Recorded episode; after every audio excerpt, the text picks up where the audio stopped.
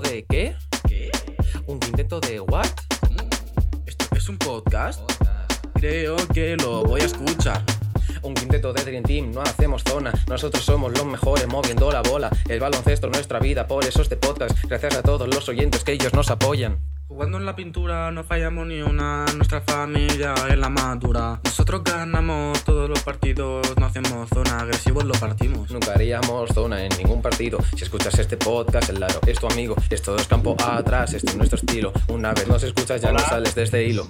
Nunca haríamos zona en ningún partido. Si escuchas este podcast, el aro es tu amigo. Esto es campo atrás, este es nuestro estilo. Una vez nos escuchas ya no. Hola, muy buenas. Esto es Campo Atrás, el 90.8 de la FM de Radio Vila y en basketme.com. 4 y 3 minutos de este 19 de septiembre de 2022, el día después de que por fin podemos decir que volvemos a ser campeones de Europa. Esto lo hablaremos en la segunda parte del programa. En la primera vamos a tener a Javi Balmaseda, autor del libro Fernando Martín, Instinto Ganador. También puedes leer mucho sobre él y del básquet vintage en Planeta CB, que es de lo que vamos a hablar en esta primera parte del programa.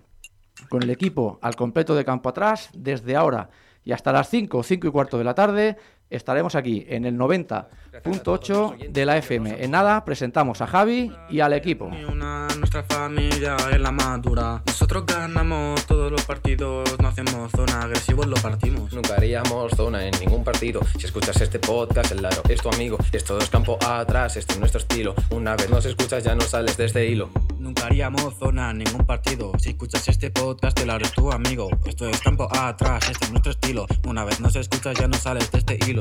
Ya no sales de este hilo, somos ganadores. Y acertamos cualquier tiro, y entre campeones. Nos tendrás miedo cara a cara, pero no hay retiro. Si quieres ser el mejor, juégate un partido. Conecta los auriculares, que hoy hay campo. 4 y 4 minutos, ahora sí, vamos a presentar al equipo que tenemos aquí a campo atrás. Empezaremos por el que tengo a mi izquierda, Juanma, ¿qué tal? Muy buena, Juanma. Muy buenas tardes. Tenemos también por aquí a Rafa Hinojosa, ¿qué tal, Rafa? Muy buenas.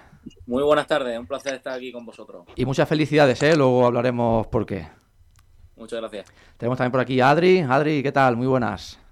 Buenas tardes. Eh, tengo todavía el hit en la cabeza. Seguimos para Eurovisión. Es el primer día. Bueno, esto es- ahora, ahora nos lo va a corroborar también a, a Jesús. Jesús, ¿qué tal? ¿Cómo estás? Hola equipo, ¿qué tal? Buenas tardes. Un placer estar con vosotros. Me ha dicho un pajarito, Jesús, que el tema está triunfando en tu hogar. No sé si voy equivocado o no. Es un tema pegadizo y para las jóvenes generaciones eh, está pujando y subiendo en su posición de los 40 principales. Yo creo que estamos a un paso de, de convertirse en llenapistas, ¿no? Lo que solemos decir un llenapistas del verano. y como lo tenemos por aquí también, creo que está ya Javi Balmaseda. ¿Qué tal, Javi? Muy buenas. Hola, muy buenas, ¿qué tal? Eh, en primer lugar, muchas gracias por estar aquí con nosotros. Para nosotros es un auténtico placer tenerte en el programa y agradecerte que hayas aceptado la invitación. Nada, muchas gracias a vosotros, un placer. Bueno, eh, hablaremos en la segunda parte del Eurobásquet. No sé si has podido seguir algo, Javi. Hablaremos básicamente contigo de lo que es el básquet vintage, lo que es eh, un auténtico referente. Pero no sé si pudiste ver ayer la final.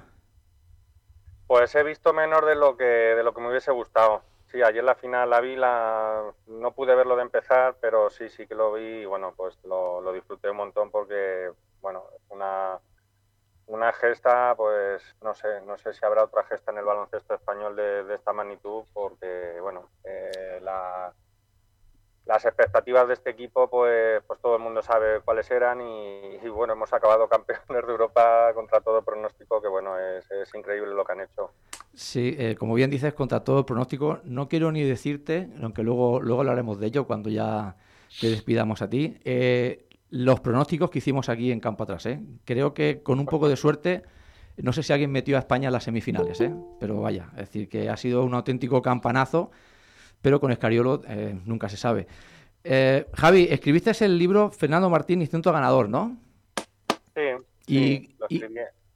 No, adelante, adelante, cuéntame, te iba a preguntar qué tal va, qué podemos encontrar en el libro, la- cómo recabaste esa información y, y sobre todo para quien esté interesado en Fernando Martín, otro referente de nuestro baloncesto, pues qué puede encontrar en este libro. Bueno, pues este libro se escribió ya hace pues tres años, ya han pasado, parece mentira cómo, cómo pasa el tiempo. Y bueno, pues fue un trabajo que empecé a hacer en, en Planeta CB a base de, de entrevistas a, a gente de, que conoció a Fernando. Y al final pues eso fue, fue creciendo, eh, mucha gente se acordaba de cosas de, Fernando Martín, eh, gente que, no te podías esperar y, y, bueno, pues todo aquello, todas aquellas entrevistas que, fui haciendo y muchísimo más que, luego viene aparte inédito para el libro, pues, pues fue, a parar a, un libro pues en base a, pues a, intenté un poco pues hablar desde del aspecto más novedoso, más desconocido de, de Fernando Martín, las cosas que que a lo mejor eran un poco más difícil de, conseguir información, porque bueno, pues eh, hay muchas cosas que sí se sabían y tal, pero bueno, a lo mejor es menos conocido pues su etapa en estudiantes, cuando era juvenil, cuando era junior y bueno, pues también la aventura anterior a Portland en, el campus de Princeton con los New Jersey Nets, que también es muy desconocido y bueno, y luego pues para mí lo más bonito fue pues acabar hablando con los verdaderos amigos de Fernando Martín, aquellos que que están alejados de los focos, que, muy poca gente conocía y bueno, pues, pues tuve la suerte de, dar con ellos y bueno, pues eh, increíble, increíble pues todo lo que te comentan de, cómo era como persona y como amigo. Sí, aquí en el programa, aunque de, momento no, ha podido entrar todavía, no sé si entra o no, está recién llegado de Finlandia, tenemos eh, como colaborador también a Carlos Ruff, el jugador, de, el jugador del Juventud, que también conoció, no sé si llegó a coincidir o no con Fernando Martín, pero nos habla maravillas de él. Y como el mejor jugador, no te iba a decir de todos los tiempos español, porque luego salió Pau Gasol, pero una auténtica pasada. Bueno, a Carlos, tuve también la suerte de hablar con Carlos para el libro y a Carlos le marcó mucho, no sé si luego podrá entrar, pero tiene anécdotas muy buenas de cuando era jugador y de cuando era un niño. O sea, le, marcó en, esas dos facetas. Eh, bueno, pues eh, era uno de sus ídolos. El otro, si no recuerdo mal, era Larry Bird. Sí, correcto. Y el otro era, era Fernando Martín. Así que bueno, para, para, mucha gente Fernando Martín fue un referente y bueno, pues para Carlos Ruz que, hablé con él y se portó súper bien y bueno, me contó cosas muy chulas de, de Fernando Martín, pues, pues también lo fue. A ver si tenemos suerte y puede entrar. Ya te digo, está recién llegado de Finlandia, que ha pasado sus merecidas vacaciones allí. Y a ver si nos puede contar algunas cosillas. Oye, ¿y de qué te viene esto del baloncesto vintage? Te hemos leído un poquito en Planeta CB, que si Wonder Alexis, que si Granger Hall, Curtinaitis, eh, Chechu Virukov, que por cierto pasó también por estos micrófonos. ¿De dónde te viene eso del, del vintage? Pues es una cosa que cada vez me gusta más, porque bueno, es un poco, a ver, a mí me gusta mucho el deporte en general y bueno, pues el, baloncesto me marcó, me marcó mucho de, niño, de a, finales de los 80, todo, bueno, toda la, década de los 90. Y bueno, pues eh, te das cuenta a lo mejor ahora, eh, con la perspectiva de los años, pues que a lo mejor eh, hay gente que se abre, se abre más después de los años a, a, cosas que te puedan contar que a lo mejor en su momento era, era más complicado. Entonces, bueno, pues eh, me gusta mucho eh, hablar con, los protagonistas, las entrevistas, las historias sobre ellos y, bueno, pues aquellas cosas que tú veías en la tele como, como, algo, no sé, como, como, algo que era una, una, pasada por entonces, porque claro, solamente teníamos una televisión y dos canales prácticamente. Sí. Pues ahora poder hablar con, con esas personas que, que, tú los veías como, como unos ídolos y fascinado ante, ante las pantallas, pues para mí, para mí es increíble poder hablar, hablar con ellos y, bueno, pues recuperar a, aquellos partidos míticos, aquellas anécdotas, aquellas historias que, bueno, pues eh, disfruto mucho, la verdad, con, con, todo esto y, bueno, pues, pues me gusta mucho, me gusta mucho recuperar. No sé, a lo mejor lo tenemos todo muy magnificado por, por los años de, nuestra niñez, de nuestra adolescencia. Pero bueno, yo creo que en general es, es una época que nos ha marcado mucho porque, bueno, pues eh, Ahí, como has dicho Fernando Martín, hay jugadores míticos que, yo creo que nunca han pasado de moda, como, como Epi, como, como Fernando Martín, como Jordi Villacampa. Bueno, pues eh, lógicamente el baloncesto español ha, seguido en progreso y bueno, pues tenemos el ejemplo claro de este Eurobásquet, pero nunca se puede olvidar a, los pioneros y a las leyendas. Aquí también hemos tenido bastante ese debate. Eh, la mayoría, aunque no todos, pero somos también peinamos alguna cana que otra y somos también un poquito de, de NBA de los 80, a principios de los 90. Y también yo particularmente tengo la sensación, eh, y es un gran debate que tenemos aquí, y ahora abriré para el resto de, colaboradores que tenemos también eh, en la mesa, eh, mi sensación es que el baloncesto de antes, no sé el por qué, si es por ese toque que tú dices de nostalgia, pero como que era mejor que el de ahora. Es una cosa que decimos los más viejos del lugar. No sé si lo compartes o no, pero mi sensación es que el baloncesto de antes e-, era mejor. No sé, no sé bien bien cómo explicarlo, pero, pero es así. No sé si tienes tú también esa misma sensación. Eh, bueno, yo este, este, debate lo he tenido con muchas personas, incluso por Twitter, pues cada vez me gusta menos lanzar preguntas sobre comparar, comparar épocas, porque la gente tiene razón, es muy difícil lo de comparar épocas. Sí. Y bueno, pues eh, no sé, hablando con gente que entiende mucho de esto, por ejemplo, lo último que saqué fue la lista de los mejores extranjeros que han jugado en España, que es un tema súper complicado, porque claro, hay gente que, con 10 o 12 años pues veía a Brian Jackson como, como, como una metralleta. O sea, ¿es mejor JC Carroll? Pues no lo sé, posiblemente a lo mejor sí pueda ser mejor triplista, pero claro, todo eso que veíamos con ojos de niño, pues a lo mejor nos marcó más y nos impactó más que, a lo mejor ahora ya con otra edad. Entonces es muy complicado, es muy complicado compararlo de épocas y bueno, eh, no sé, a lo mejor dentro de unos años a los que están viviendo este Eurobasket, pues, pues todos estos jugadores se le quedan grabados para siempre. Pero claro, es que nosotros solamente teníamos la, la televisión, no, no había otra manera, la televisión y las revistas no teníamos otra manera de verlo, no teníamos internet ni redes sociales y, y todo aquello estaba muy, muy magnificado. Entonces, bueno, pues eh, también fue, no sé, fue como un poco el despegue de, del baloncesto. Pues eh, hay que recordar, claro, la NBA, pues los años 80, con los duelos de entre los Lakers, los Celtics, eh, nos han marcado todos esos duelos. De hecho, pues ahora estamos viendo series que han sacado de los Lakers, del Showtime, no sé, lo de Jordan. o sea, son años que han marcado para siempre. Entonces, bueno, y en España, pues pues el baloncesto después de Los Ángeles 84 pues cogió de la medalla de plata de España pues cogió un auge que, bueno que, estuvo en muchos momentos a la misma altura que el fútbol. Los, jugadores de baloncesto incluso cobraban más que los futbolistas y bueno estaba era un deporte pues, pues, que llegó hasta la altura del fútbol. Entonces eso hoy en día con lo estamos viendo muy complicado alcanzar al, al fútbol con otros deportes aunque por ejemplo, ayer pues y estos partidos sí que sí que han tenido mucha audiencia. Pero sí, no sé, es, muy es muy, muy complicado comparar épocas, pero los que hemos tenido la suerte de vivir aquellos 80 con, con la NBA, con, con, los campeonatos de, selecciones, FIBA, con, con, la ACB, pues, pues bueno, nos han marcado, nos han marcado mucho. Sí, la verdad, eh, añado a eso que he dicho antes de nostalgia, otro toque que has dicho tú, la escasez de información. Por ejemplo, ¿no? nosotros para ver un partido de la NBA siempre eran diferido, normalmente los viernes por la noche o sábados por la mañana cerca de las estrellas. y claro, eran auténticos extraterrestres que hacían cosas que era impensable y que aquí jamás habíamos visto. Ahora te vas a YouTube y lo tienes todo lo que quieras, tienes todos los canales del mundo y puedes ver hasta los entrenamientos de los equipos universitarios, lo que quieras en aquella época era imposible. Entonces, claro, ver un partido ahí de, Jordan o, un base de, más de dos metros como era Magic, hacer esos pases sin mirar, eran eso, extraterrestres. Entonces, igual, eso sumado al toque de nostalgia nos hace eh, pensar que, es, que es mejor. Entiendo que los que ahora tienen 15, 16 años o 20, pues cuando tengan 40, pues dirán que el mejor pues era Pau Gasol o Juan Carlos Navarro, ya no se acordarán de lo que vimos nosotros. Eh, voy a abrir también debate aquí a la mesa. Acaba de entrar también, eh, mira, acaba de entrar y se acaba de ir Rafa Gorges. Eh, ahora a ver si, si vuelve a entrar. no sé qué pensáis vosotros, Jesús, Adri o Rafa, sobre el baloncesto actual o el baloncesto de ahora. Lo hemos hablado alguna vez, pero no sé ¿qué, podéis decir si es mejor de ahora, el de después. ¿Por qué puede ser que pensemos que es mejor el de antes que el de ahora? ¿A qué se debe? Jesús, tú mismo.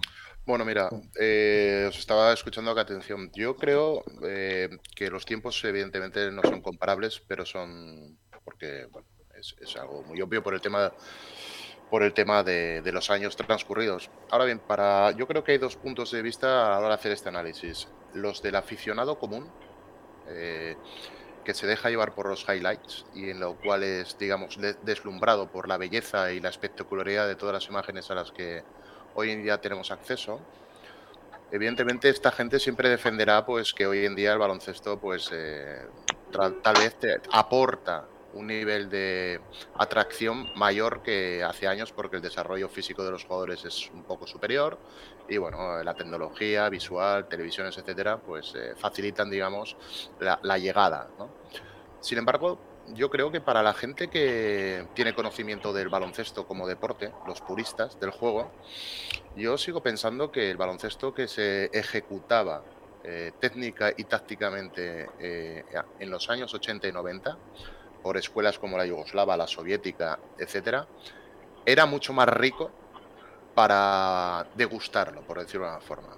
Hoy en día es un juego más rápido, más eh, físico, pero adolece en muchas ocasiones de ese componente técnico-táctico que son, digamos, para los paladares muy finos. Entonces yo creo que esos fundamentos que tú podías apreciar en aquellos jugadores yugoslavos como Petrovic, eh, bueno, Petrovic es muy bien, te vamos a utilizar por ejemplo Perasovic, eh, que se, labraban las canastas y las jugadas y las anotaciones a base de fundamento, pues yo creo que sigue permaneciendo en el recuerdo, digamos, eh, la, supremacía del, baloncesto vintage, por decirlo de una forma, sobre el baloncesto actual.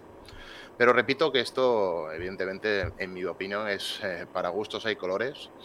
Eh, los que hemos, evidentemente, el componente emocional de la, de la, adolescencia, del impacto, pues probablemente te haya causado mayor el tema de cuando te estás desarrollando en los años 80 pero también en todas, eh, en muchos ámbitos de la vida hay, hay épocas de, digamos, edades de oro, en la literatura, en el arte, que son las que marcan el camino y, digamos, eh, y son las referencias. Yo creo que en baloncesto, el boom mundial del baloncesto, tanto en Estados Unidos como aquí en Europa, se produjo en los años 80-90.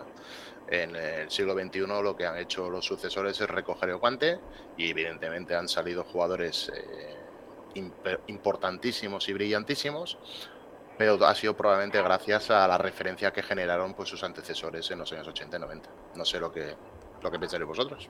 Pues mira, vamos a ver qué, qué opina Adri como un referente del básquet más, más, joven, ¿no? Sí, pero aquí, aquí también hay un tema que, que, es importante debatir, que también que Javi, Javi cuando explica los mejores, los mejores extranjeros de la historia, hay un tema que, que pasa ahora, que es que los, los extranjeros en la actualidad duran poco aquí. En el caso de hace años, por ejemplo, caso Glitter Hall, por ejemplo, que es un caso muy claro, los americanos se quedaban aquí años seguidos en equipos, o sea, continuaban. Por ejemplo, ahora, americano hace una buena temporada directamente. Entonces, estos jugadores son estrellas o mitos no se mantienen por. No me ocurre que esté cinco temporadas seguidas en un, en un club. No se me ocurre ninguno. Lo que hizo, por ejemplo, Bullock, que sería el último con el Madrid, por ejemplo, no sé si me ocurre algún jugador así, que aguante tanto un americano en un club. No sé si se os ocurre alguno, si se os ocurre alguno me lo decís, pero en mi caso no se me ocurre ninguno y creo que eso también ayuda en este caso.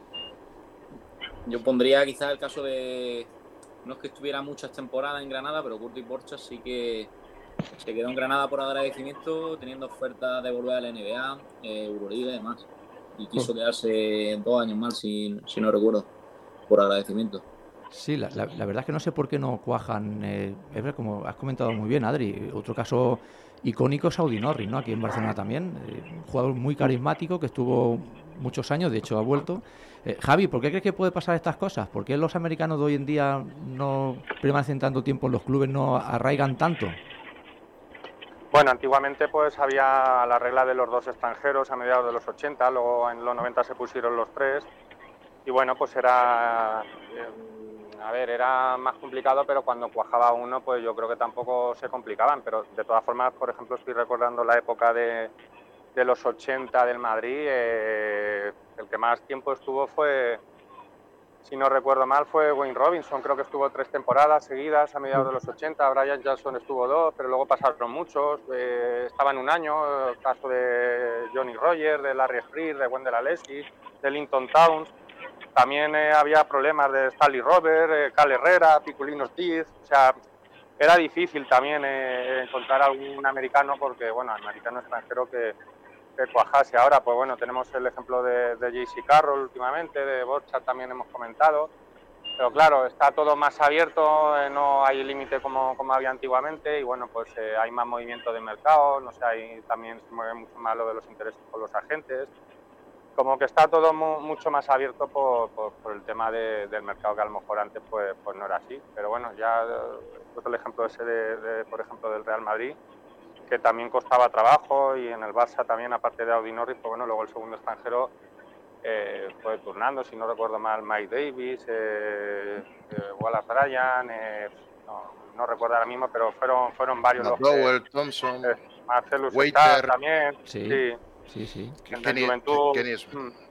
Sí, sí. normalmente había alguno que estaba, pero luego el segundo a lo mejor iba, iba turnando un poquito más. pero sí, ha habido parejas míticas, como por ejemplo en el Estudiantes, por la de, la de John Pinone, con, al principio con, bueno, luego con Ricky Winslow, y al principio con David Russell, que, bueno, pues eh, eran americanos y extranjeros de muchísima calidad, porque la, la CB era la, como digamos, la segunda categoría en, a nivel europeo, la primera era la liga italiana, y claro, eran descartes de la NBA, pero, pero de muchísima calidad. Que la NBA no, no entraba cualquiera, entonces eran jugadores que, que, perfectamente podían haber jugado en, la NBA, pero claro, el hecho de que antiguamente eh, eh, fuese mucho más difícil entrar, pues convertía estas, estas ligas de Europa, pues caso de la italiana, de la española, pues con, con extranjeros de, de muchísima calidad. De, todas formas, perdona que interrumpa, hoy en día tengo entendido que eh, no sé desde qué año la fiscalidad de los contratos para los extracomunitarios en la segunda temporada en los clubes eh, creo que pasa del 24% al 52%. Entonces, eh, salarialmente, aunque un extracomunitario te dé un resultado importante, para muchos clubes que van con la soga al cuello, mantenerlos es difícil. Dicho esto, hoy en día sí que hay casos, no a lo mejor de arraigo tanto en los clubes, pero sí en la liga. Un jugador como Ante Tomic es extranjero, es extranjero y lleva en España, eh, pues yo qué sé, toda la vida, entre Barça, Madrid y Juventud, o, o Marcelinho Huertas, o Giorgi Sermanidi. A ver, eh, repito que el tema de extracomunitarios fiscalmente es una traba que tienen los clubes eh, ACB que les impide, por ejemplo, yo hablo de lo que conozco aquí cerca en Badalona, Kevin Willis eh, ha tenido que irse de Juventud porque mm, a pesar de que su familia estaba súper adaptada al club y que el club quería su continuidad, fiscalmente soportar la competencia de la ficha no era, no era posible. Entonces, bueno, en ese sentido quería hacer esta aportación. Sí, eso es al hilo de lo que, de lo que estamos hablando, si me lo permitís, pues bueno, cuando pegó el, subido en el baloncesto en los 90, bueno, pues había muchísimos clubes pues eh, muy potentes económicamente y claro, pues ahí pues, pues podían salarialmente mantener, mantener a esos jugadores, pero ahora claro, lo que estamos hablando, eh, es muy complicado para muchos mantenerse en la CB, pues cuanto más para, para mantener a este tipo de jugadores y claro, extranjeros quizás puedan ser a lo mejor los que más los que más puedan cobrar y, claro, clubes así más modestos pues les resulta muy muy complicado mantener los tiempos. Mm, no sé cuál es el motivo, pero sí que es verdad, como comenta Javi, que en, los 80, 90, cualquier club ACB, incluso por modesto que fuera, eh, tenía buena pareja de extranjeros. Recordamos en Ourense con Billy Armstrong, a, Nate Davis también por ahí, en Cáceres también ha habido muy buenos jugadores, en estudiantes, por supuesto, la, pareja que has nombrado, Pinone Russell, para mí es la más icónica y recordada del baloncesto ACB de los 80. Es, una pareja espectacular. Eh, el, Juventud con Reginald Johnson también y o Corny Thompson. Eh, estas cosas ahora no suceden. Es decir, buenos, buenos, lo que son americanos puede tener el o americanos o extranjeros, ¿no? Como antes, como siempre eran americanos eh, mayoritariamente, pero es Barça, Madrid, Valencia en algunos casos, Vasconia y poquito más. Antes cualquier club modesto te tenía una estrella. No sé cuál puede ser el, motivo, pero eh, económico por supuesto.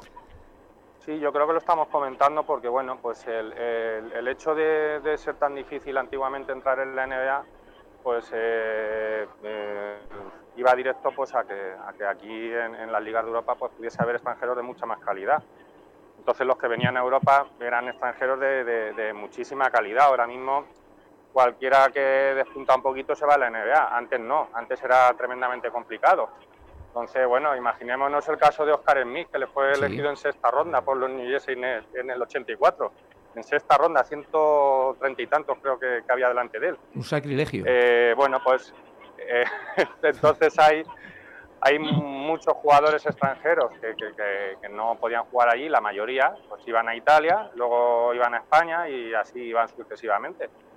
Y, luego, bueno, pues lo, de, lo del poder adquisitivo de estos clubes, pues que como el baloncesto cogió tanto auge a partir de, pues sobre todo de, Los Ángeles 84, del tema de las televisiones, pues todo, pues había, había auténticos equipazos, estaba el CAI, estaba el Estudiantes, estaba el Juventud, Recordemos que Juventud y Estudiantes jugaron una Final Four. Sí, señor. Eh, en los 90, o sea, que era, era alucinante. O sea, había equipos que, que, eran buenísimos y tenían unos extranjeros, pues, pues tremendos en, la liga. Y eso, pues ahora mismo, pues es muy complicado. Yo creo que, por el hecho de que cualquier extranjero que despunta se va a la NBA, bueno, extranjero español o comunitario, como queramos llamarlo, y luego pues económicamente, pues claro, también es muy complicado para, para muchos clubes pues, pues mantener a los que más cobran.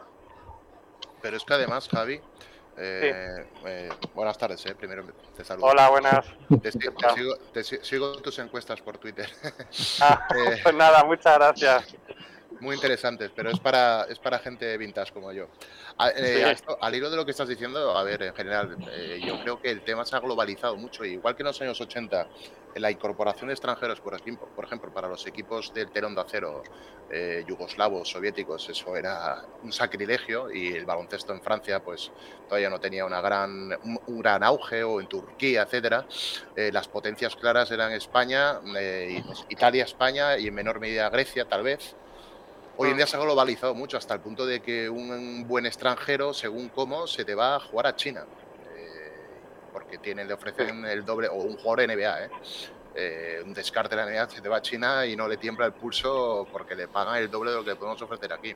Pero hoy en día, pues otros países, pues como Turquía, e incluso Alemania, incluso la Estrella Roja en Yugoslavia, el CSK desde hace unos años, eh, es que fichan, se han abierto las fronteras y la competencia que encuentran los equipos ACB para hacer frente a esas incorporaciones es muchísimo mayor de lo que a lo mejor podían encontrar en los años 80, donde eh, el 80% del presupuesto iba al saco de los dos extranjeros para, para subsistir en la liga. Hoy en día tienen que hacer auténticas virguerías para encontrar el, mirlo blanco porque hay digamos, eh, con el tema de la introducción de la Euroliga, etcétera, etcétera, y la apertura de globalización, todo se ha puesto mucho más eh, diversificado y mucho más eh, complicado para, para, mm. digamos, atraer talento.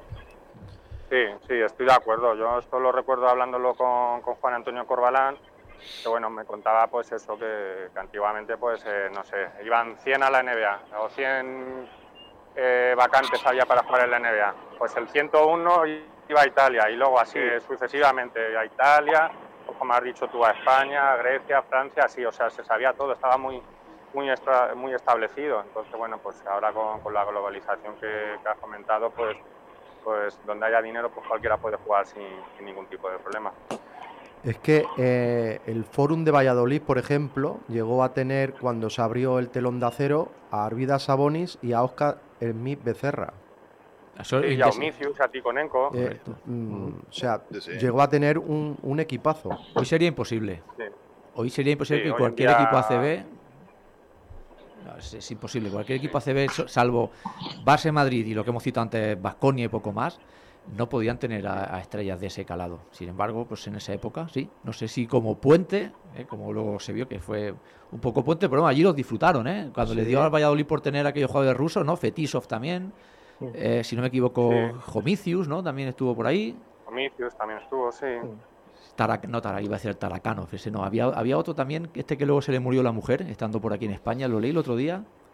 Jugador ruso también, de, esa época. Tikonenko. Tikonenko. Tikonenko. Tikonenko. Sí, señor. De los tenis también estuvo en el CAI. Eh, bueno, Curtinaitis antes de estar en el Real Madrid estuvo en, Huesca unas semanas. O sea, es que era, si repasamos la lista de, de extranjeros que han jugado en España, es alucinante, es increíble. Sí, sí. O sea, quitando a lo mejor a los yugoslavos tipo Cuco, tal, o, bueno, Brankovic, que estuvo casi fichado por el Madrid, algún ruso, Volkov, pero es que han pasado los, mejores, tanto europeos como, como americanos. O sea, es, increíble y además no solamente al Madrid y al Barça, es que hemos tenido, a ver, los que yo, hablando de, la encuesta esta de los mejores extranjeros, pues quien vio jugar a Essie Hollis y a Nate Davis, eh, para ellos son los mejores. Hombre. mi amigo Sisto Miguel Serrano, para él su ídolo es, es, y fíjate que, ha visto ese hombre baloncesto, ha visto a la NBA, están todos, y, no ha visto a nadie como es Hollis. Entonces, no sé, pues lo que hablábamos antes, pues ver eso por primera vez, hacer esas cosas a un jugador por primera vez, pues no lo sé si, si eso eh, quiere decir que sea el mejor. Pero, y, con el caso de Nate Davis igual, pues, pues lo mismo. son jugadorazos que han estado y han estado, pues, eh, si Hollis estuvo en la primera división B. O sea, estuvo entre ACB y la primera división B y, era un, un superclase, era un tío espectacular. Y Nate Davis estuvo, pues ya sabemos dónde estuvo, en, Ferrol, en, Valladolid. O sea, no, no, no, Es que Nate Davis... Eh, ni siquiera, digamos, en los cuatro o cinco...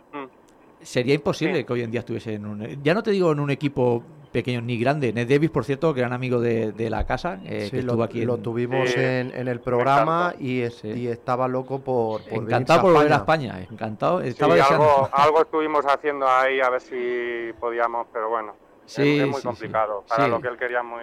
Sí, es complicado. Es muy complicado, pero si él quiere venir a España, es un enamorado de aquí. Y bueno, estuvimos intentando ayudarle ahí con una cosilla que salió con un proyecto y bueno, es un encanto de persona y bueno, Totalmente. ojalá y tenga suerte. ¿No será el proyecto ese de, aquí de Tarragona, de Salou, ¿no? Con Audi Norris. No, había otra otra cosa que no puedo decir, pero bueno, hubo un par de reuniones ahí que, intentamos ayudarle. Ahora que no nos escucha nadie, Javi, cuéntanos, cuéntanos.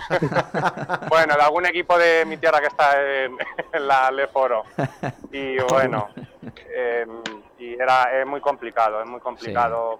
Eh, yo qué sé, es un, yo ahí ya no entiendo tanto, es un círculo muy cerrado eh, para el tema de entrenadores y tal, y bueno, además se le pilló en un mal momento con el tema del COVID, que yo qué sé, fue hace, yo creo que dos años cuando lo estuvimos hablando más, y era un mal momento también para venir pero bueno, ojalá y, tenga suerte y por fin lo, pueda cumplir. Hombre, ojalá, él está Dios deseando y, me extraña que nadie se haya interesado, él mismo lo decía, me sorprende que nadie se haya interesado por, por un jugador como yo con esa mecánica de tiro que tenía, que era, es, una, era una, fue una estrella. Eh, él decía que venía hasta gratis. Mm, sí, es que no, nos olvidamos pronto de, de, toda esta gente y bueno, hay algunos que quedan en el olvido y bueno, por, por eso a mí es una de las cosas que me gusta pues el tema este de, del Twitter, pues por recordar a estos jugadores, porque yo que sé, pues dice, mira, pues este jugador, me acordaba del pues cumple los años total, o no sé, o una manera de, recordarlos y la gente pues lo recuerda con, una sonrisa, con, como, como, algo que es muy bonito de, hace años, de, lo veías con, con, una ilusión que, no vuelve y, no sé, pero el caso de Nate Davis pues es una cosa pues sorprendente que, que un jugador Así pues, claro, hoy en día pregúntale a uno de, de 20 o 30 años quién es, pues no, no lo conocen. Y, no. Pero claro, los que lo vieron jugar, pues es increíble. Hombre, este señor, fíjate si marcó, eh, marcó allí en, en Ferrol.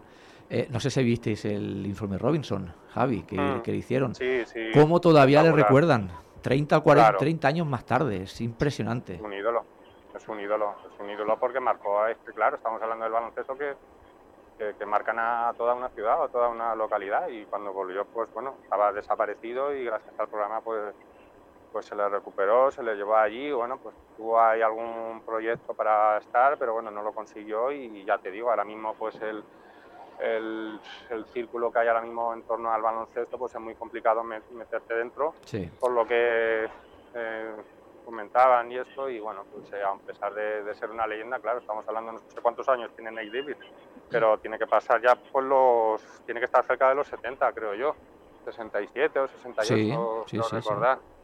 Entonces, claro, es, es complicado, es complicado. Yo, si por mí fuese, por supuesto, y yo le decía, pero bueno, es increíble que ningún equipo se pueda interesar por, por Nate Davis, pero no para entrenar al primer equipo, sino pues para estar con las escuelas deportivas o estar ahí enseñándole sus experiencias, su todo. pero no sé, es, muy complicado, por lo visto, todo, todo esto. El, problema, el problema, Javi, bueno, y disculpa que me, que me entrometa, claro. los sueldos que se pagan en formación. O sea, por llevar a lo mejor un equipo junior, igual son 150 euros al mes, de ahí restaré transporte y demás. Entonces, yo creo que muchísimo aquí, por lo que estarían encantados de tener a Nate, Davis, pero económicamente yo creo que es inviable. Claro, eso es el tema de, pues, los problemas del deporte de formación, que, claro, que, yo pienso que es donde tendrían que estar los mejores entrenadores, enseñando a los críos, enseñando porque es cuando más pueden aprender, porque bueno, cuando son mayores, sí, hemos visto también la influencia de un entrenador, por ejemplo, Escariolo con, con todo esto que ha sido increíble, pues no tiene que cambiar las defensas, todo, pero claro, es que tú cuando los estás entrenando con 8, 10, 12, 14 años, pues les estás enseñando todo, o sea, les están marcando su futuro. Eh, mm. Poco pueden aprender ahora a nivel técnico, táctico, jugadores ya que están en la élite. ¿Sabes? Pues tomar las decisiones de los partidos, eh, todo eso, pero claro, que tú cuando están en, la edad de formación es, lo más importante. Y bueno, pues eso, eso está descuidado a todos los niveles y claro, pues eh, pues se pone ahí pues quien puede, quien puede y claro, para tener a una persona así como Nate Davis, que con, esos sueldos, pues claro, es inviable, no te lo vas a hacer de Estados Unidos para, para esos sueldos que, todos sabemos, ¿no? Claro, sí, es imposible. Ahora sí creo que tenemos por aquí a Rafa Gorges. Rafa, ¿estás por aquí? Estoy, estoy por aquí. Eh, hemos comentado, no sé si nos has escuchado o estaba fuera, el tema de... Sí, os, estaba escuchando un buen rato. Pues nos encantaría conocer tu opinión sobre que si es mejor los 80, bueno, los de formación, un poquito de todo. Un poquito de todo. Venga, te vamos a dar un par de minutos. yo agradezco tener a Javi en el programa porque yo que soy de una ciudad que mama el baloncesto y que tuvimos ACB en los, en los 90 como es Giria, siempre se agradece tirar la, la vista atrás y recordar esas ciudades o recordar esos jugadores que, que fueron míticos en los 80, 90 y y como decía, toda la razón del mundo. Y yo creo, si bien no estoy de acuerdo en parte en todo, que ahora los jugadores, gracias a, la globalización, son capaces de hacer más cosas y sí que técnicamente son superiores a los de los 80, 90, eh, y hablo del jugador nivel medio. Las grandes estrellas sí que en, ese, en esos momentos sí que son superiores a las de ahora, en mi punto de vista. Y lo de los entrenadores de formación, pues completamente de acuerdo. Yo que estoy picando piedra en la formación, pues es, es el pan nuestro que tenemos cada día y por suerte yo soy en un club que me puedo permitir ser solo entrenador de baloncesto, pero aún así es difícil. Bueno, Rafa, encantado. Muchas gracias, hombre. Pues sí, la, verdad es que es complicado y seguramente los tiros vayan, vayan por allí. Yo creo que también uno de los problemas que por el que a lo mejor valoramos más los años 80 eh, o 90 es porque antes era la NBA como un coto más cerrado. Como has comentado, Javi, allí no jugaba cualquiera. Entonces los jugadores o rondaban o entre España e Italia, pero siempre eran los mismos. Ahora hay un vaivén que es complicado identificarse con jugadores, es complicado eh, tener estrellas de la NBA, porque como siempre están allí y no vienen porque siempre tienen las puertas abiertas o como ha dicho Jesús, se nos van a China o incluso a, otros países más, más, exóticos que hemos visto estrellas NBA en, en Puerto Rico, en China, en, un montón de países súper raros que antes... Y Venezuela. Y Venezuela, exactamente. Eso antes era inimaginable. No sé, yo supongo que a lo mejor el tema del coto cerrado, no sé si tú también piensas que eso le da más mérito ¿no? a los años 80. Sí, es amigo a Rafa, perdona. No... a ti, a ti mismo, Javi. Ah, sí, bueno, pues eh, sí, lo que hemos estado hablando, que, claro, eh, nos identificábamos más con todos aquellos jugadores que, que, además era muy raro verlos cambiar de equipo, o sea, todos nos sabíamos de memoria el quinteto titular de, los Lakers, de los Celtics, de los, de los Pistons, y, claro, pues eh, era todo, o de los Hawks con Dominique Wilson, con Steve Webb, ahora mismo, pues bueno, te pierdes una temporada y ya no sabes ni quién juega de un equipo a otro. Es correcto. Entonces, bueno, eso, eso también hace mucho, el identificarnos más con, con estos jugadores y con esas franquicias, pues también, pues uno era de, los Lakers porque le gustaba Maggie Johnson y el otro era de los Celtics porque le gustaba la Rivero o Jordan. Entonces, bueno, pues eso hoy en día pues ya vemos lo que pasa, que continuamente están cambiando de franquicia y es, y es más complicado. Y bueno, pues lo que, lo que, lo que estamos comentando de que, de que antiguamente pues pues no iba cualquiera a la NBA, que, era mucho más complicado, había menos equipos, había menos jugadores en la rotación, entonces, bueno, pues era, era súper complicado y aquellos jugadores que se quedaban fuera, pues, pues venían aquí a, Europa. Mm, y no solo eso, Javi, si me permites, eh, no solo la NBA, es que ahora también está la NBA y la G-League, que pagan mucho más que en Europa, y los jóvenes y los jóvenes que pueden estar destacando aquí en Europa, muchos sí que dan el salto América y si no tengo el hueco en la NBA, pues por lo menos me sigo formando en la G Sí, sí, sí, está claro. Y luego teníamos eh, los típicos impactos ¿eh? en los años 80-90, por ejemplo, cuando vino George Ervin aquí a, Manresa. Es verdad que, estaba ya en sus últimas, pero eso fue un impacto de un jugador, bueno, eso sí es una auténtica estrella, un all-star, le podemos poner cualquier calificativo. Eso ahora es imposible que se dé. Si ahora, aunque en su momento cuando LeBron diga de retirarse o, no sé, o Stephen Curry o el que sea. No sé si pensáis que puede acabar viniendo algún jugador de este tipo a Europa, pero en aquel momento, por ejemplo, con George Ervin... Pues no, lo, no, lo, vemos mucho. Es imposible. Ah, de, hecho, aquí si pensáis, el último que lo intentó fue, fue, fue Lamar Odom y, y, mira cómo acabó. Así que... Bueno, Kevin Durant no sé si en broma en serio dice que quiere jugar su última temporada en el Barça. No, eso, eso, eso, eso como hobby. No, eso será. Cuando, cuando no esté Saras para gritarle. Eso será, mira, yo creo que si, que si viene aquí Kevin Durán, eso será como hobby, decir, bueno, ya estoy retirado, voy a pasar un año de vacaciones, porque no se estaba cobrando ahora, creo que eran 37 millones de, dólares, ¿no? O 40 o por ahí estaban. Aquí en Barcelona, ¿qué le, qué, le podemos pagar? No, Cuatro, por dinero no vendrá, por eso, a la playa. El, problema de esos jugadores. Una novia. el problema de esos jugadores es que Durán tiene todo, todo para perder y nada que ganar, porque le, van a exigir mucho y, ya se vio con la Marodón que no se van a pasear aquí. O se lo toman igual de en serio que en Estados Unidos o, no, fracasan. Es el problema de, esos jugadores. Pues sí. Bueno, se vio con Dominic Wilkins en el Panathinaikos. Bueno, Glendor Rivers también estuvo, ¿no? Aquí. Eh, sí, también. Sí, sí, eso sí que vinieron. Desgraciadamente a Grecia. Fracasó en Turquía, creo que fue, ¿no? No, estuvieron en Grecia. En Grecia. Sí, sí. De hecho, de hecho, creo que los dos ganaron la Copa de Europa, ¿puede ser o no? Sí, pero el rendimiento fue dispar. El de Dominic Wilkins, el único buen partido que debió hacer en toda la temporada, debió ser el de la final. Contra el Barça. sí. Sí, bueno, pues eh, faltan 17 minutos para las 5 de la tarde. Sé que Javi se tiene que ir. Eh, Javi, un auténtico placer haberte tenido aquí. Te seguiremos por Twitter, por supuesto, y te seguiremos leyendo en Planeta CB, donde tenemos, tienes unos artículos muy recomendables. Agradecerte mucho que estés por aquí, que oye, que sea la primera de, alguna más, que queremos tenerte por aquí de vez en cuando. Pues encantado, el placer ha sido mío y bueno, pues agradezco mucho la llamada y haber hablado de, estos temas en un día justo después de, haber ganado el Mundial, que bueno, que, os acordéis también, que sé que vais a hablar ahora, pero bueno, que, os hayáis acordado de mí para recordar estos años, pues bueno, pues estoy muy, muy agradecido. Así que nada, encantado para, para más veces. Igualmente, gracias Javi, nos vemos, un saludo. Nada, muchas gracias a vosotros, abrazo, hasta luego. Pues hasta aquí la parte que hemos tenido de baloncesto vintage. Ahora sí, vamos a dejar una pausa de tres segundos